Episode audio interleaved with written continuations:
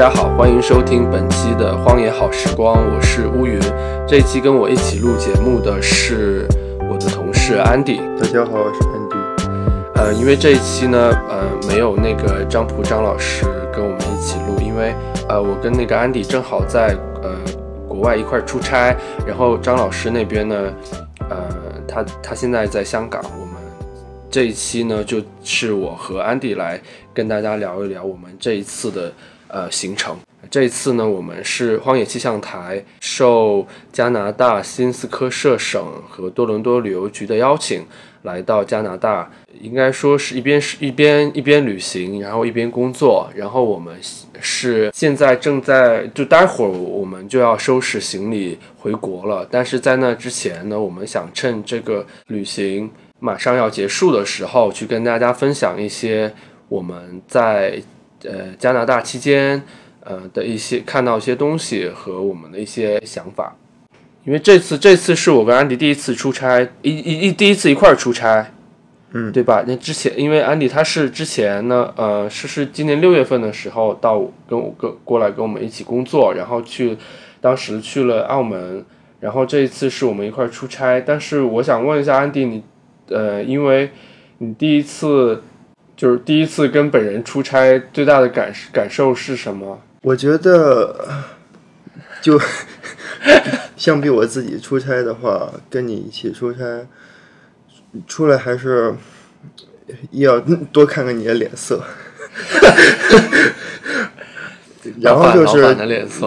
然后就是能同时看对一个城市，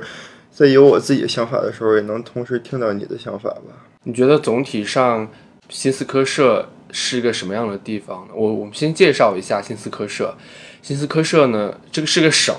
它的那个首府应该说是首府，首府是叫哈利法克斯。嗯然后这一整个地方呢，它在加拿大一个很东部的一个地方，就是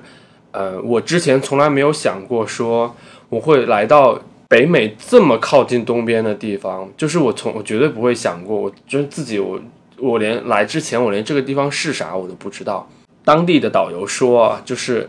很小的这个省，它好像叫什么东不是不是什么叫什么四省来着？大西洋四省吧。大西洋四省这个地区是英国或者法法国人最先到达加拿大的地方。我们通常会认为说最最最先到达的地方是魁北克，嗯，但是其实这一块其实是最早有外呃欧洲人登陆的这一块地区之一，所以呢，呃，它还是历史还是很悠久的。但是因为它毕竟不像我们对呃加拿大其他地区那么耳熟能详，譬如说温哥华或者说是多伦多，所以我对一整我们对这一整片区域基本上都是都是非常陌生的。所以你觉得这个就是新斯科舍整个的行程，你觉得怎么样呢？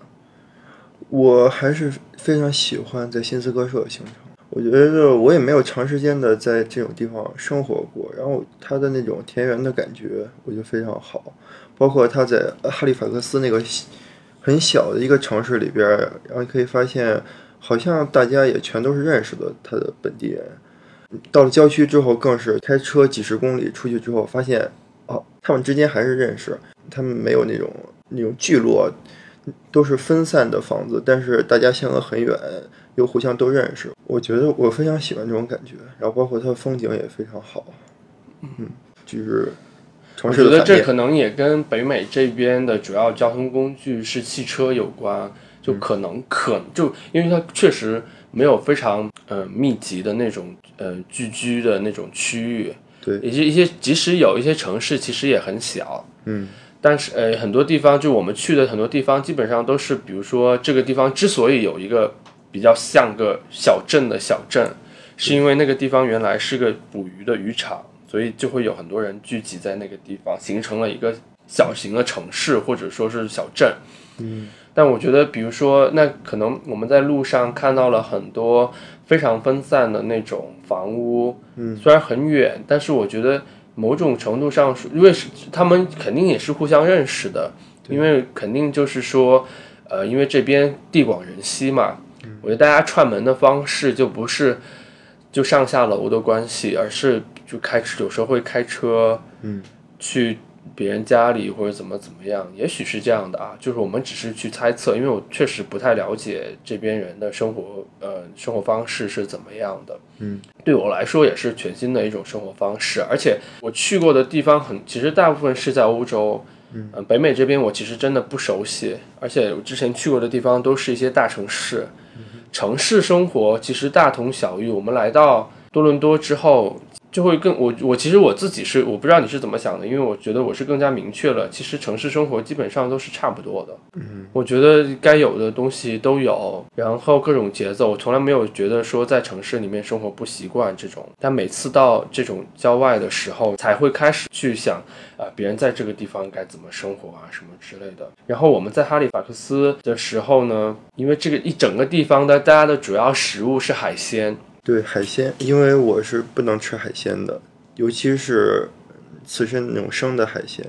所以在哈利法克斯，我从第一顿第一餐吃的就是炸鸡，然后我就感觉我在吃肯德基或者麦当劳。然后我们第一餐吃的就是就是龙虾，对然后每一顿都要龙虾。如果你在这儿你不吃龙虾，你可能就会挨饿。对，就是这样。然后我连续我们连续吃了三三四天的龙虾，然后舌头都肿了，就就变成了这个样子。所以如果喜欢吃海鲜的人，可以到这个地方来。而且其实很多从那个，因为这个地方离波士顿非常近，坐船就能能够到。对也有很多游轮往返这两个城市。如果喜欢吃海鲜的话，可以到这个地方来吃海鲜。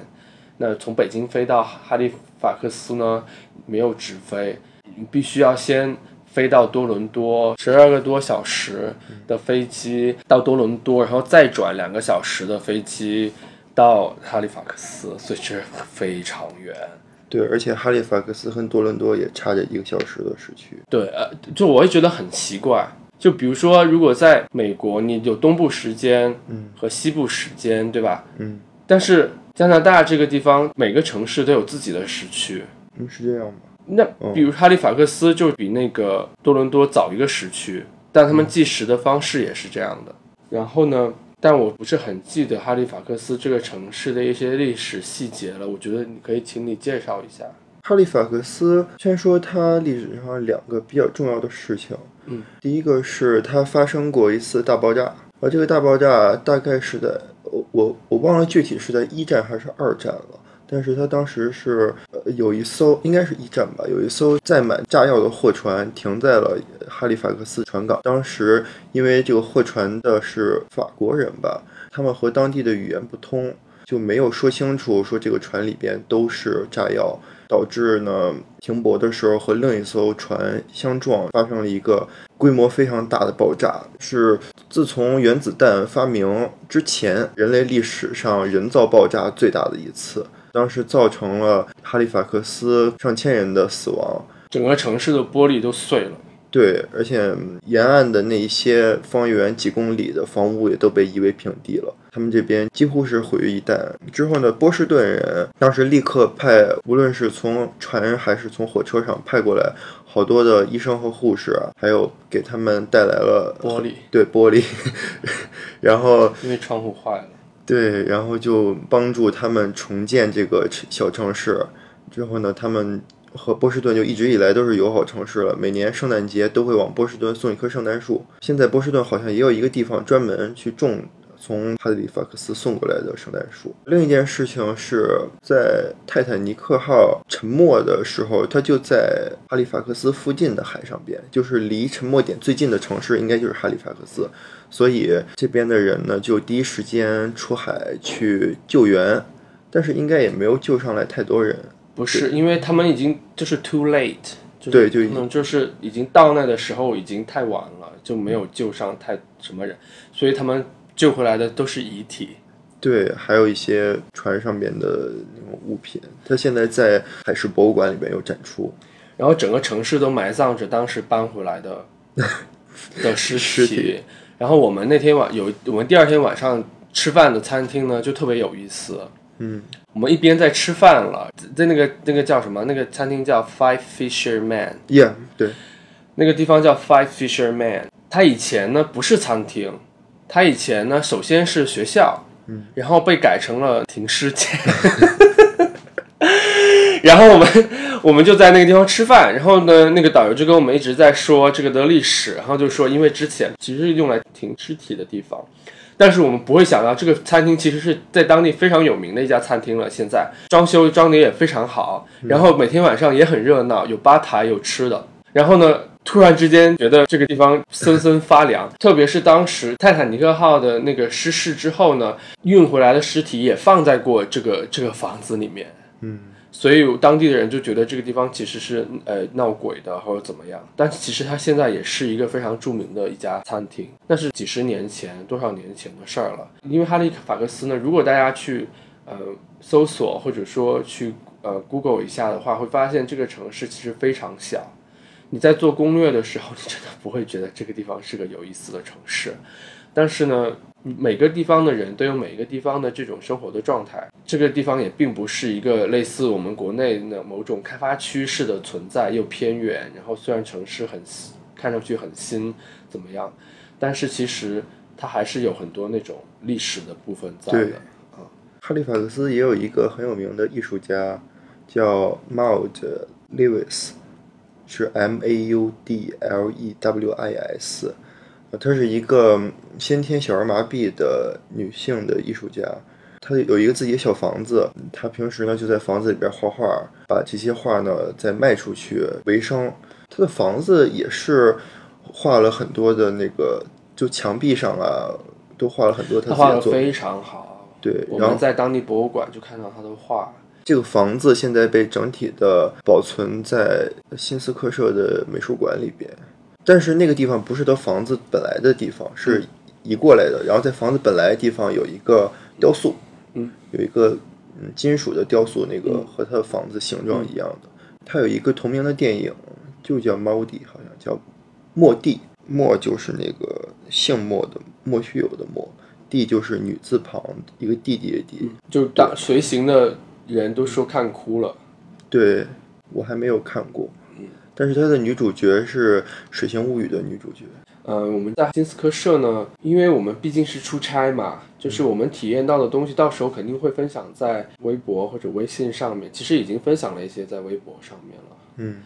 嗯，但是我觉得，呃，我不知道你是怎么想的，因为我们是出差嘛。嗯，虽然见了很多的美丽的风景，嗯，但是我因为我觉得太累了。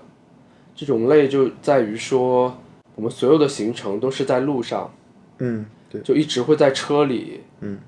呃，导游开着两辆车载着我们，相当于说环着这个岛在转，嗯，我想问一下，就是说，在你的预期里面，你觉得像这样的一个行程对你来说是会感到很累，还是说其实你也可以去接受这样？就是说，因为毕竟不是度假嘛。还是在出差，每天都在路上，到一个地点之后就开始拍照。嗯，拍完照之后呢，可能没有太多的时间去体验当地，最终你还要去分享给读者。然后我，你觉得这样这样对你来说，这样的一个行程是怎么样的？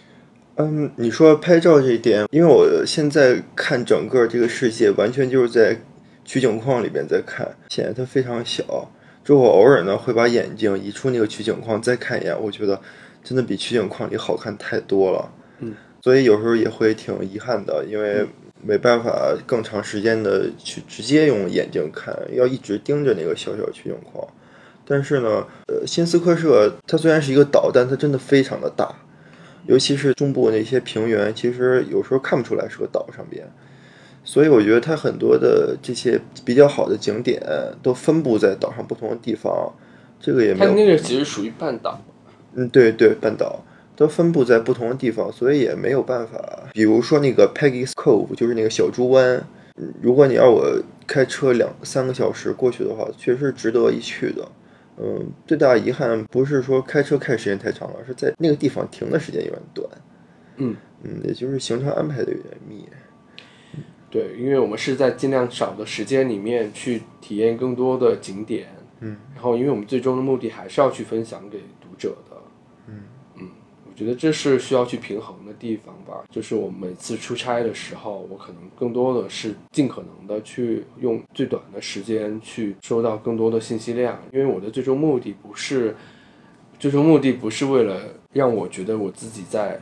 旅行，嗯，而是我最终的目的其实是为了去呃去做报道。当然我已经习惯了这样的节奏了，但是但我在新斯科舍所有的照片都没有了，就是因为我的手机在多伦多的时候被被弄掉了，我也没有当时的任何的景色，所以对我来说这也是很大的损失，就是因为我毕竟最终还是要去分享嘛。但是我现在基本上我连我可能甚至很多的画面还有什么，我可能基本上都不记得了。就有时候回忆起来还是以照片为记忆点去回忆的。总体来讲，我觉得金斯科舍呢，在是在我意料之外的一个行程。我觉得你觉得整个行程里面最打动里面打动你的东西是什么？其实我觉得，如果是可以更多体验一下的话，我觉得是那个 K 级森林公园，我觉得可能是最打动。这个公园就是新斯科舍一个国家的森林公园，它是唯一一个整个森林全境都是被设立为国家保护区的公园，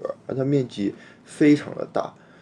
它里边有很多的，对，其实，在开车过去的路上就已经能看到很多小的湖泊了。里边也有一个很大的湖泊。这个森林公园里边呢，有一些野生动物，小鹿、松鼠什么，到处都是。我们就一去一回就看到两只鹿。当地的人呢，他们可能就是在周末呀，或者是假期，开车到这里，带好，比如说七天的干粮，带好帐篷，直接就扎到这个森林里边。这个森林是完全没有信号的，他们扎到里边消失一周或者更长的时间，在里边过那种打猎或者打鱼的生活，是这样一个地方。因为我们是到了森林公园，径直就走到了湖边，沿着森林的一条小路，所以没能更多的去看看森林里边是什么样子的。如果是森林里边就是没有信号的。对在湖边也没有信号。嗯，对，我在湖边躺了一会儿，我觉得还挺舒服的，而且那个地方不太适合拍照，所以我也没有，虽然也拍了不少，但也没有拍更多，因为把它框在一个取景框里边的时候，就远远没有眼睛看到的好看，它没有什么构图的空间，因为它画面很干净，除了天就是水，没有别的东西。对，但是还是因为没能去森林里边看看，所以我觉得对我所以打动你的点是它太美了。对啊，嗯我而且我很喜欢那样的生活呀，就是如果有信号就更好了，就是然后能就在水边躺着。对就在水边躺着，然后 玩玩手机。所以你知道，只是说有这样的这种体验，你还会觉得，比如说以前有人说加拿大就是一个很无聊的地方嘛，尤其是我说过，我自己到了多伦多之后，回忆起来新斯科舍确实就是无聊，因为你你不可能，比如说在多伦多找到了 Monaco Shop，然后很惊喜，那新斯科舍看不到，看不到这种东西，在那些一些社区街区里边看到很多的独立的店铺，对，在所以其实你自己你也你你也是个 city boy 是吗？我不觉得无聊是一个特别，嗯，就是令我不喜欢的点，就它就是那样的。然后我还挺喜欢那个地方的，就是如果我我只能说如果，因为我没有实际去试过。如果说让我住在那儿的话，我觉得应该还挺喜欢的。它就是不同有不同遗憾嘛。你在城市里边，你很难周末就去到森林公园里面，然后你住在那儿的话，你就没法享受城市的这些便利还有挑战性这些东西。但是大家去那儿其实也是从城市过去的，嗯，对，就是去体验自然啊。就是对我们来说，我们很很难有这种机会去体验自然。对，我只是没法想象，如果每周去一次的话是什么感觉，会不会也会去烦了？应该不会吧？因为比如说像芬兰人，每周都要去桑拿，那嗯，对他们来说，这是一个必须要去做的事情。嗯，每周或者每天都去桑拿，可能不是每天，可能就每周吧。这是他们选择的一个生活方式吧。嗯嗯，然后我觉得就是其实，但最最打动我的点是，呃，当地的人还是很自洽的。当我在很多地方看到了每个地方生活的人的时候，我会觉得说，特别是城市里面的时候，我会觉得说，很多人他其实未必会去真正去喜欢他在这个地方的生活。嗯，但是我在新斯科舍的时候，我发现大家其实就很多人，就让我更加明确了一点，就是在每一个呃地方生活的人，他们其实非常的自洽，在那些叫什么，就我们去了那个地方叫啥来着？叫中文叫卢嫩堡，呃，Lunenburg，对那个地方是个渔港嘛，嗯，然后真的什么都没有。对，那你真的有什么呀？就我不知道为什么，就就我真的如从前我真的不知道为什么大家有谁会住在那种地方，就是除了打鱼之外，嗯，我甚至不能理解去那儿的游客，他去那儿干嘛呢？而且很多游客都是从世界各地去的。然后导游在讲解的时候呢，我又假装非常的兴奋。那后来我就发现，其实有两两点。第一个就是我觉得每一个生活在每一个地方的人，作为游客或者作为我们这样这种人，就很希很容易去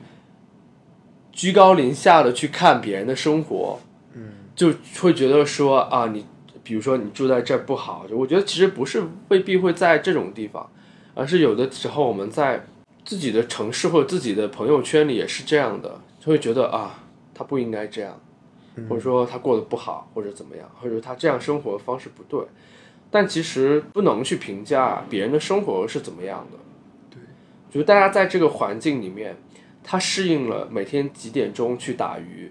他适应了晚上几点钟去喝酒，他吃什么东西，然后他每天他见到什么人，他去拜访哪一家咖啡馆，他们已经在这个时间胶囊里面去生存很久了，因为每个地方。每个地方的人的状态是不一样的，我们不能要求别人的世界观跟你一样嘛，对吧？嗯，所以这这呃，当然我这是我在对我进行的一个自我教育，因为确实就是说，当我呃去的地方更多之后，我其实是更加能够容纳那种东西。嗯，就我会经常就是我以前非常的自呃自以为是，但我现在有时候我也很觉得我自以为是，但是是面对那些傻傻。傻傻傻傻傻傻叉的时候，但是我是觉得说，我在面对很多的陌生人或者陌生的城市的时候，我其实会变得越来越宽容，越来越去容纳一些我觉得他们为什么会这样，嗯，那种东西。我我觉得是每个人都是活在自己的世界里嘛，然后你自己的是你评价一切的尺度，你自身的看法，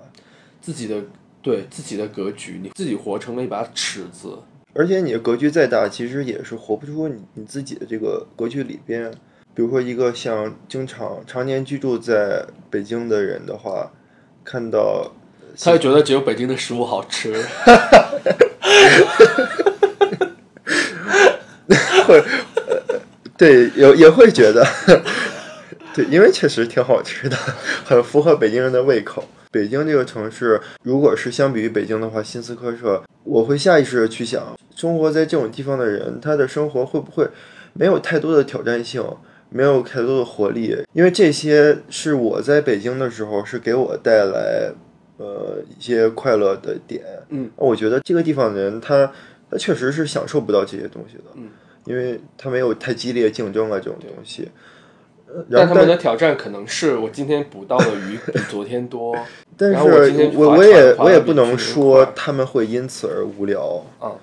对，大家能找到自己的快乐。嗯哦，而且我永远也不可能知道他会他的快乐真正的快乐是什么。嗯，所以嗯，只要觉得他很有趣就可以了。我不太不太去想他们自己是觉得怎么样的，因为猜不到嘛。我们的向导两个姑娘，嗯。就是长得，算了，不说了。OK，就是但是人很好，人但是人很好，就就开车载着我们。就是我也从他们身上，其实他们也很热爱自己的工作，对，非常热爱。你想，加拿大总体人口才有三千万人口，三千万，我觉得相当于北京及其周边的人口了。但是它它是世界上面积第二大的国家，它分布在所有这些地方，也就意味着他们的就业和岗位什么，或者说他们每一个人能够在这个岗位上去服务的人，其实是没有那么多的。但我觉得对他们来讲，他们接待的这种媒体团，我觉得特别是今年，因为今年是中国和加拿大旅游年，嗯，非常多。所以我觉得他们还是很享受去跟大家去介绍自己的这种，我觉得从来没有觉得他们，他们介绍任何东西的时候，他们都非常的热情，他们不会觉得说，呃，可能你们比如说北京或者你们中国有什么更好的，但是我们这只能是一个很小，他从来不会有这样的语气在，嗯，他对他这个地方他非常明白，是说我这个地方非常的。呃不同。然后我这个地方我有一个 Peggy Peggy 呃 Cove，呃有一些这个这个 National Park，有各种各样的这些东西，我都非常乐意去分享给你，因为在这就是独一无二的。甚至说我们的这个桥都很有故事，但这个桥可能在建筑工艺上或者什么跨度长度上不是拿出来说什么全全世界第几第几，它不是这样的桥，那永远有这样的故事去告诉你。我觉得他还是对自己的这种工作是充满热情，尤其是他在频，他肯定每一次团来都要去跟大家去介绍类似相同的东西，嗯，他每一次都要去拿出非常饱满的热情来去介绍。我觉得其实某种意义上说，这并不是说对方他在用一种场面化是公关腔来跟你说话，嗯，但是他们说场面话也很厉害。但是我大家都不是傻子，都是可以体会得出别人语气里面的东西，对。啊，我觉得这还是挺好的。我们就先结束，呃，金斯科社。但是结束之前，我想问一下你，如果你现在要挑一个画面出来，你觉得这个画面是在哪哪一个时刻？呃，是在 Peggy's Cove。你走到那个岩石的最高的地方，然后面向太阳的那一边，那海面上边有很多的反光。因为我的记忆还是停留在取景框里边，所以相机成像的时候，那个反光的地方会有紫边儿。虽然是个瑕疵，但是非常好看。远远的看到，因为那个它那个岩石都特别的大，虽然你站在上面体会不出来，但是在画面中体现那个人真的是，呃，在在那块石头上只有一小点儿，然后我觉得非常有度度假的那种感觉，而且很有，就是人只是生活在这个石头上边，它不是这块石头主人的感觉。你呢？你有没有这样的？金斯科社嘛，我觉得更接近这个瞬间的是我们在最后一天晚上去一个渔村吃龙虾的时候，嗯，那个夕阳的给我的感受非常的印象非常的深刻。我忘就是我们要翻过一座山，嗯，之后才能看见大海，嗯，但是我没有意识到说我翻过大山之后我可以看到大海。我在车窗里一直在看，在外面是山峰，其实它是海很远很远那边的。另外呃两片山山脉中间隔着一片海。我远看的时候，我觉得那边还是山，但突然有一个时刻，我才意识到啊，那中间那是海的时候，我觉得那个时刻其实对我来说还是印象非常深刻的，但是也没有那么意义重大的一个一个时刻啊，因为我觉得首先是行程太太那个什么了。好。然后呢，呃，然后我们就来到了多伦多。嗯，我们在多伦多呢行程呢，我首先我想说，我的手机就弄丢了。嗯，啊，我我们那天是去 Monaco，对，然后我们就一定要，我就一定要去找那个 Monaco 的商店。对，一定要去找那个 Monaco 的商店。好，这个待会儿再说。嗯，然后呢，出来那个商店之后呢，心情就大好。对。就不想就就就就之前，如果是我就我就我就问安迪，我说，嗯，那我们回去吧，回去那我们打车呢，还是走路呢？然后想了想，嗯，现在心情大好，不打车了，我们走路吧。然后就在那走路的三十分钟之内，我的手机就不见了。就早知道就就打车。嗯，但是为什么我会高兴呢？因为首先啊，就是。我们其他的行程先先不说，但是那天我就我们就跑到那个 Monaco 去的商店，因为我到其他城市去，我一定会去 Monaco 商店。就有的人会觉得我发疯了，其实不是这样的。就是说呢，如果你在一个城市里面，你其实很难找到某一个地方，就就就打比方说啊，每个城市现在应该都有 H&M 吧？嗯，你不会是那种说啊，我一定要去这个城市的 H&M 转一转，你知道我的意思吗？嗯，知道。但是你大家其实很难得去找到一个东西，是你到了一个城市一定要去寻找的，而且它其实同一件事情。我觉得这个很很对我自己来说很难得，因为我每一次在这些地方我都能找到不同的感受，是因为 Monaco 它在全世界的一些店开的那些街区本身，Monaco 它其实是一个所谓的美好生活的传播者。他在传播这种美好生活的时候呢，他其实自己也在践行这种很多的这种理念，所以他在很多挑选城市的时候呢，他一定会考虑整个街区是不是宜居的，是不是好的。所以就说你要到这个店之后，你也可以感受到当地这个街区的一些很很重要的一些一些文化也好，一些生活状态也好，所以我们呃我们来到多伦多之后呢，我们在结束了一个无聊的寻找当地街头艺术的 涂鸦这个呃行程，不能说涂鸦无聊，我只是觉得我们的那个行程无聊。嗯，结束之后呢，我们就立刻就去了马拉考。这个还是跟安迪说吧，因为安迪是第一次去。我我其实不仅是第一次去 Monaco 的店铺，其实包括我来到荒野气象台之前，我并不是 Monaco 的读者，所以对我来说，我要求我自己尽快去理解 我老板的尽快被老老板洗脑。对，我而且不光我老板在给我洗脑，我也在强迫给我自己洗脑。所以如果我到了这个店铺之后，我没有那么惊喜，但我一定要哇的叫出来，然后强迫我自己惊喜一下，尽可能多的去感受这个店铺。但是即使没有这层这种东西的话，这个店铺也是我我不夸张的说的话，我没有去过这么好的店铺，它非常的小。我甚至不说它后边有编辑部这种东西，就只是说这么小小一家店，这个店员给我的感受就是非常前所未有的。包括这个店员，我总觉得他像哪个演员，但我没有到现在还没有想起来。但这个店员呢是一个写时装的一个、嗯一个作者，他本身也是 Monaco 的很多年的读者了。嗯，我觉得大家之所以会被带到这样的地方，是因为大家本身他就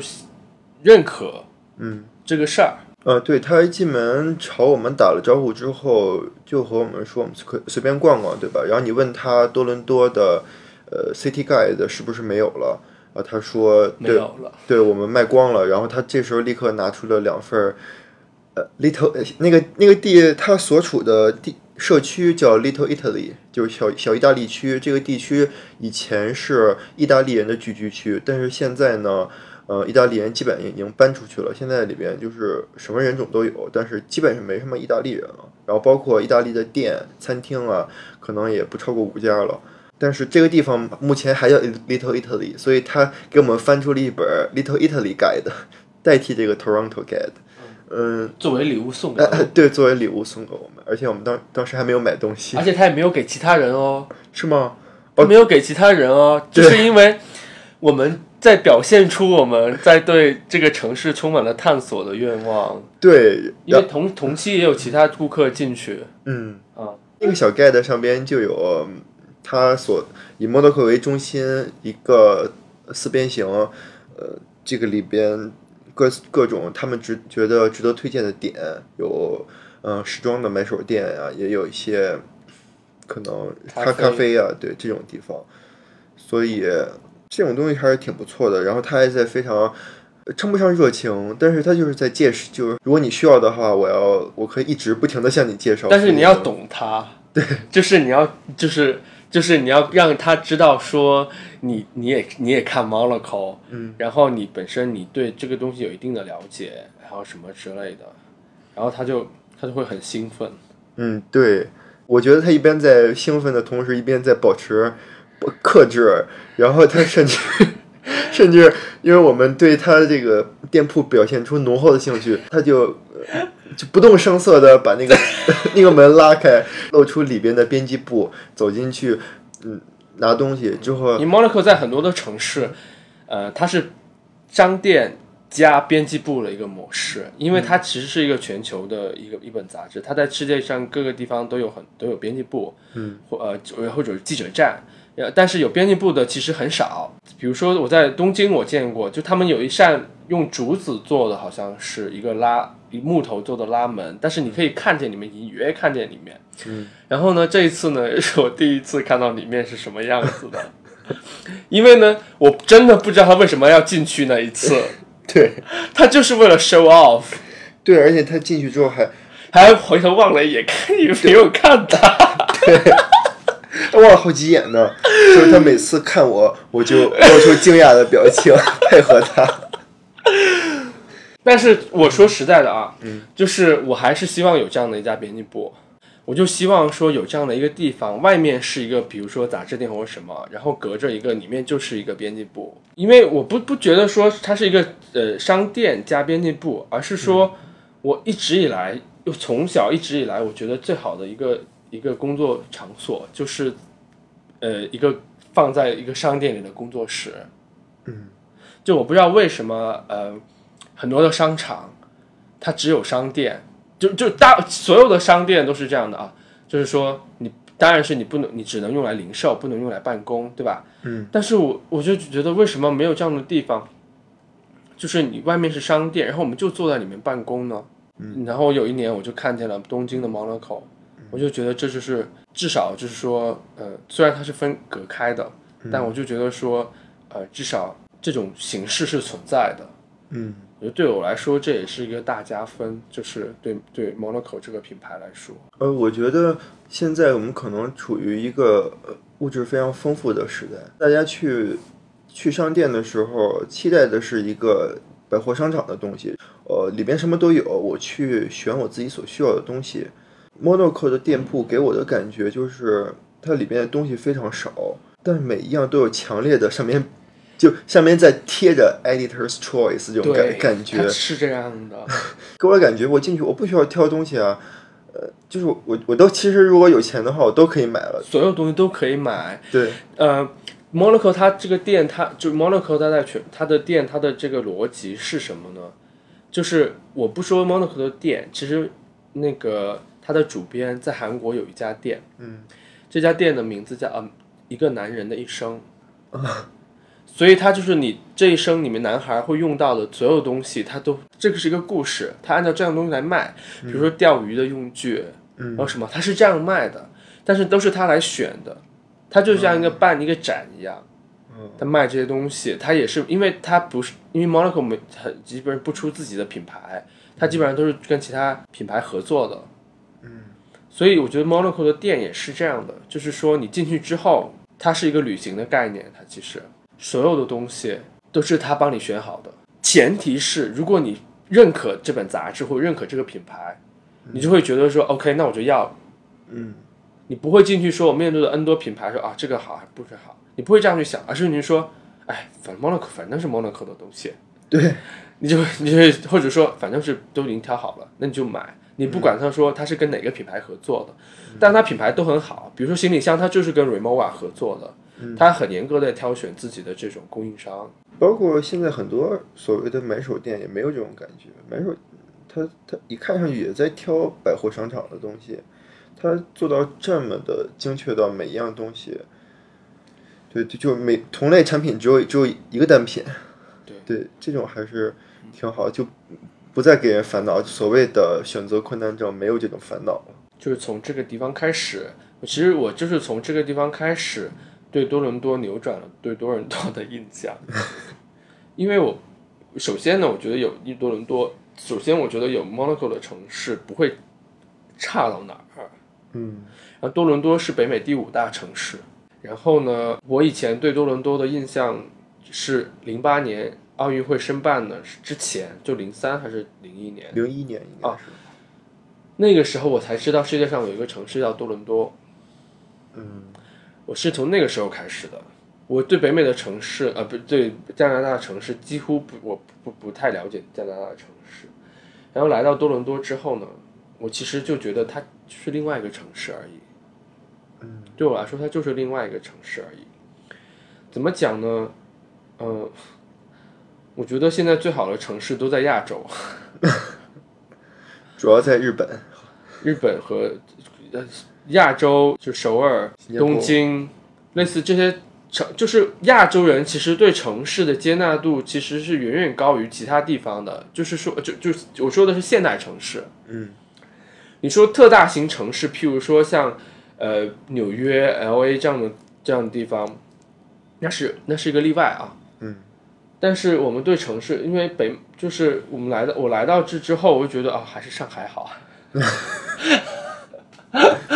就是这样的，但是虽然我们在我们 base 在北京，但是就会总会有这样的感觉，就是城市化这件事情上，你不能否认的是，国内或者说亚洲城市的发展是更快的。嗯，但是嗯，我来到多伦多之后呢，我也尝试去体会说，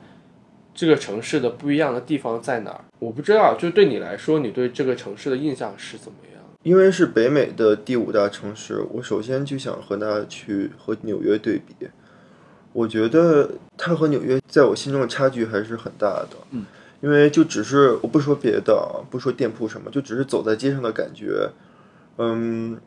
纽约给我的感觉还是非常的宽阔，然后走在哪儿都很自在，不会有拥挤的感觉。虽然我觉得纽约的人口密度应该比这儿要大一些，就是尤其是曼岛上边，但是在多伦多呢，我我可能是因为我们住在 Chinatown 附近嘛，呃，就是道路非常的窄，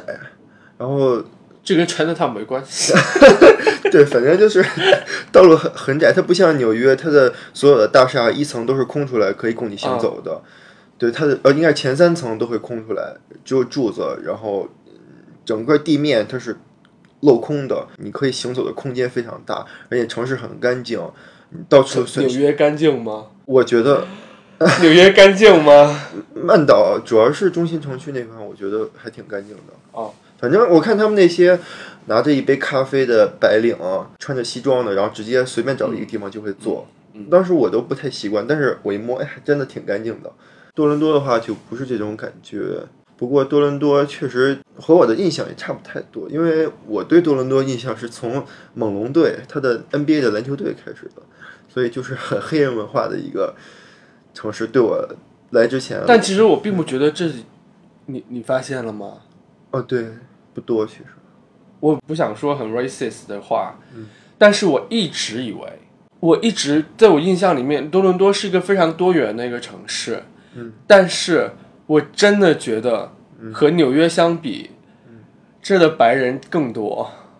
嗯，你你不觉得这几天我们没有看到太多的？对，确实没有看到太多。就是对我来讲，当然负责招待我们就不是负责我们整个行程的姑娘是一黑人啊。嗯，但是我印象里面会觉得说多伦多是是一个很多黑人的城市。对。但我说真的，我这几天没有看到几个黑人，我不知道是为啥。对，确实没看到太多。相比之下呢，还看到了很多印印度和巴基斯坦人，还有亚洲，就基本上都是亚洲人比较多。然后我们那天晚上打出租车的时候呢，就有一个一个巴基斯坦人问我：“你们从哪里来？”我说：“从中国来。”然后我们是兄弟，good friend。就就就很多，但是。因为我一直觉得它是一个非常，我可能我们就是因为我们住在 Chinatown 附近吧。嗯，有个有这个可能。啊，呃，因为我在我昨天晚上走到 Little Italy 的更西边的时候，几乎都看不到亚洲人了。OK，就都是白人了那边已经。OK，然后咱们那天去那个哪儿的时候，去那个多伦多七九八的时候，嗯，不是也看到了不少印巴的人吗？我是觉得说，因为我预料当中。多伦多是一个非常多元的一个城市，这种多元就体现在说，当然我毕竟我还是游客嘛，对吧？而且我对这些民族的东西比较，不是说民族主义，而是说我对这种，因为我我旅行的过程当中，我会去注重当地的这种多元的文化，嗯，所以我对这个东西非常的敏感。即使在欧洲，也会我也会看到非常多的这种东西，呃，这种呃多元的文化，但是在多伦多。我后来反思了一下，嗯，我想了一下，其实我为什么我没有觉得说我会刻意的去发现这些东西，恰恰是因为它已经是一个真的非常多元的地方了，嗯，就你会你不会去觉得说大家是很突出的，因为在一些地方，尤其是在国内啊，就是说你会你会觉得说啊这个地方外国人多，但是在多伦多的话呢，你不会这样去觉得，大家就会觉不会觉得说你会是。你是什么人？嗯，大家只会觉得你就是另外一个，比如说，就呃一个合作伙伴也好，平时出来见个面的人也好，嗯，不会去刻意去觉得说，啊，我有一个呃呃 Chinese friend，或者说我有一个呃从什么阿拉伯来的什么朋友之类的，我觉得不会这样，恰恰说明了它其实是一个非常多元的城市，尤其是对加拿大这样一个移民国家来说。因为我们这几天呢，主要是，而且这几天我有个印象比较深的是，多伦多的餐厅普遍比温哥华的好吃。就你，因为我去过温哥华嘛，就是西岸，就是我没有想到这边的餐厅是出乎意料了，意料的比那边的好吃。我就就我不知道你的感受怎么样，你可能觉得就一般的好吃，但是其实，但其实对比起来，对比起来，这 边东西确实比那边好吃太多了。而且我们昨天晚上吃了一家，应该是感感觉像亚裔开的餐厅，因为他们那个家庭合影，对，然后它现在是一家法餐和亚洲菜融合的餐厅，里边有非常多，嗯，就是他们自创的那种改改良版的亚洲菜，其实还挺好玩的。对我，我昨天晚上吃的是，它上面写的是北京烤鸭，但是它的名字叫叉烧 duck，然后我就觉得有点心里面觉得有点不妙，结果上来真的是一盘，呃，鸭胸叉烧对，叉烧肉，然后用鸭饼，北京烤鸭的鸭饼和那个甜面酱卷着吃，吃起来还是不错的，但是没有北京烤鸭好吃。So，嗯，我觉得就是在在多伦多这一块儿，因为我们去过的景点不是很多，嗯对比起来，嗯，我们安排的还是比较宽松。嗯，但是我觉得 highlight 应该是出现在多伦多之外的，对哦，那个大瀑布，对，其实大瀑布离多伦多市区还真的非常远，感觉开了，呃，正常情况下要开两个小时。但你在 CN Tower 上是可以看到大瀑布的，你你看到了是吗？没有，你望远镜就可以看。哦，因为我也听到那边的人说可以看到，我努力的用那个相机，他可能打远在骗你，只是那个方向。嗯啊，对，然后呃要开车两个小时过去，然后如果堵车的话或者下雨的话，可能要开三个多小时。我们那天应该就是开了三个小时左右。到了那儿之后，其实已经很累了，有点晕车。就车缓缓的从那个沿着呃沿着大瀑布过去的时候，看到了一个瀑布——尼亚加拉瀑布。它分为三个瀑布，一个是最大的马蹄瀑布，还有一个瀑布叫新娘的面纱，呃，是最小的。呃，对，中间那个瀑布你还记得叫什么吗？呃，我我也不记得了，反正新娘的面纱和那个瀑布几乎就是连在一起的。然后我们先看到的是，那是美国的，呃，对，美国那边的瀑布。那两个瀑布是在美完全在美国境内的，然后马蹄瀑布呢是一半在美国，一半在加拿大。然后我们先看到是两个小瀑布，然后看到说，哎，感觉还挺挺小的。之后继续往前开，就看到了一个大的半环形的马蹄瀑布，那个真的非常大。之后我们非常幸运的是，呃，也不是很，因为每个游客其实都可以这样，它有那种离瀑布非常近的观景台，然后你其实就在瀑布的侧面可以看到有瀑布流下去的时候，呃，水流和那个断壁悬崖中间的空隙，甚至都可以看到。当时在那儿的时候也像下雨一样，相机都被淋湿了。它在这个地方其实开发的非常的全面，然后有各种可以玩的东西。呃，我们之后还去坐缆车，嗯，还有呃坐了游船去开到那个瀑布激起的那个完全全白的水雾里边去。当时因为一直要保护相机躲在那个轮船的一层，所以没有淋没有看到。同行有人一直站在最前边，说是就像水泼下来一样。虽然我们没有开真正开到瀑布里边，就只是它激起的水花就已经像水泼一样了。除了这些呢，这边应该还有是那种滑索，应该也有直升机的游玩项目，不过我们没有体验成。原定好像是有的。对这种瀑布的话，我是因为我没有去过其他瀑布，应该对印象对我没有去过其他瀑布，这是我第一次看到，那水非常的就是那种浅的翡翠色，包包括这个地方，它其实它是在尼亚加拉河上的一个瀑布，然后尼亚加拉河的上游是伊利湖，下游是安大略湖，就是五大湖中的两个小湖，呃，最小的两个湖应该是。它正好就这两个湖，它在海拔上有一个大概我不知道多少米吧，可能一百多米的一个落落差，在尼亚加拉河的中间这块儿就有一个断崖，直接从上游流到下游形成一个瀑布，其实是非常奇妙的一个感觉。可能是呃，在不知道多少年前，亿年前，或者是几千万年前，有什么地壳地质的运动，形成了这么一个。嗯，完全是一个阶梯状的一个断崖，它又在几百年前，刚好就这条尼亚加拉河就成为了，包括尼亚加拉河和连着的两个湖，成为了美国和加拿大的国境线。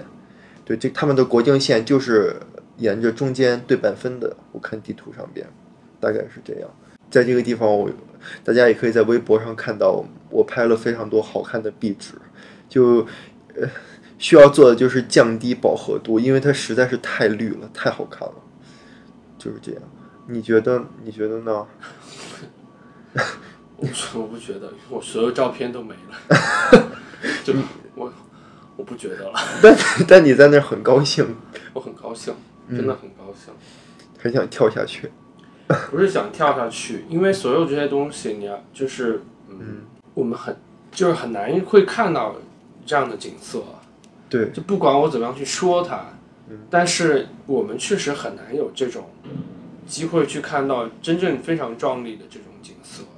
即使它是已经是一个开发的非常完善的一个旅游景区了，嗯，一个游客必到的地方了。嗯，但是当你去看到，你不用说你去什么伊瓜苏瀑布也是的，那都是游客很多的，但是能够看到这些东西，就会改变我很多很多的看法。就这种东西是你你之后才能够去体会出来的。每一次见到很多这些东西的瞬间，确实都会让自己觉得自己变得更加的强大。嗯，第一次见到埃菲尔铁塔，第一次登上帝国大厦，啊，第一次看到尼亚加拉瀑布，嗯，类似所有这些的经历，或或者说第一次看到就是海里的海豚，或者是第一次看到，但我还没有看到鲸鱼，所有这些画面其实都会让自己变得强大，因为本身我觉得每个人的情况不一样，嗯，但是基本上都会是很容易被被外外界伤害的这样的一个状态。但是就是说，当你发现自己拥有了这些东西，因为这些东西不是物质的东西，你发现你拥有了这些东西的时候，你其实，在面对很多事情的时候，都会都会变得非常的强大。至少对我自己来说是这样的。嗯，所以我发微博我说我已经见到了壮观的瀑布了，我也没有觉得它是有别的什么形容词，我真的觉得它就是壮观，我觉得那就足够对我来说。节目让安安迪来做一个 ending 吧。在多伦多感感觉就是恍如隔世，感觉一想起新斯科舍的那几天，完全是两面的，完全不同的两种生活。我们非常有幸的同时都体验到了，一个是非常那种田园牧歌的生活，另一种是大都市里边的这种非常 fancy 的生活。给我的感受的话呢，我看到那些景色的话，第一感觉就是非常词穷。因为我以前有一个非常不好习惯，去写东西的时候爱用一些更多的形容词。现在呢，我这一次经过一次这样的旅行之后，呃，我直观的感受，因为我每天都要写微博，我直观的感受就是我不再想去用形容词了。我觉得这些东西，呃，一是我我没办法用形容词去呈现给我们的读者，二是我更希望所有人不要再去看完之后，你们就你们就快来吧，快过来吧。你们自己看看就知道了，真的不需要我们去形容。包括看图片，其实远远达不到它万分之一的那种它的有趣、美景、好看、壮观的程度。真的一定要亲自来看一下。包括我们说了，可能说新斯克舍很无聊，即便是这样，我也非常推荐大家，如果可能的话过来看看。它的无聊也仅仅是针对相对于城市生活来说的，它的乡村生活也有它的有趣的地方。好那我们节目就到这儿吧，谢谢大家，再见。再见。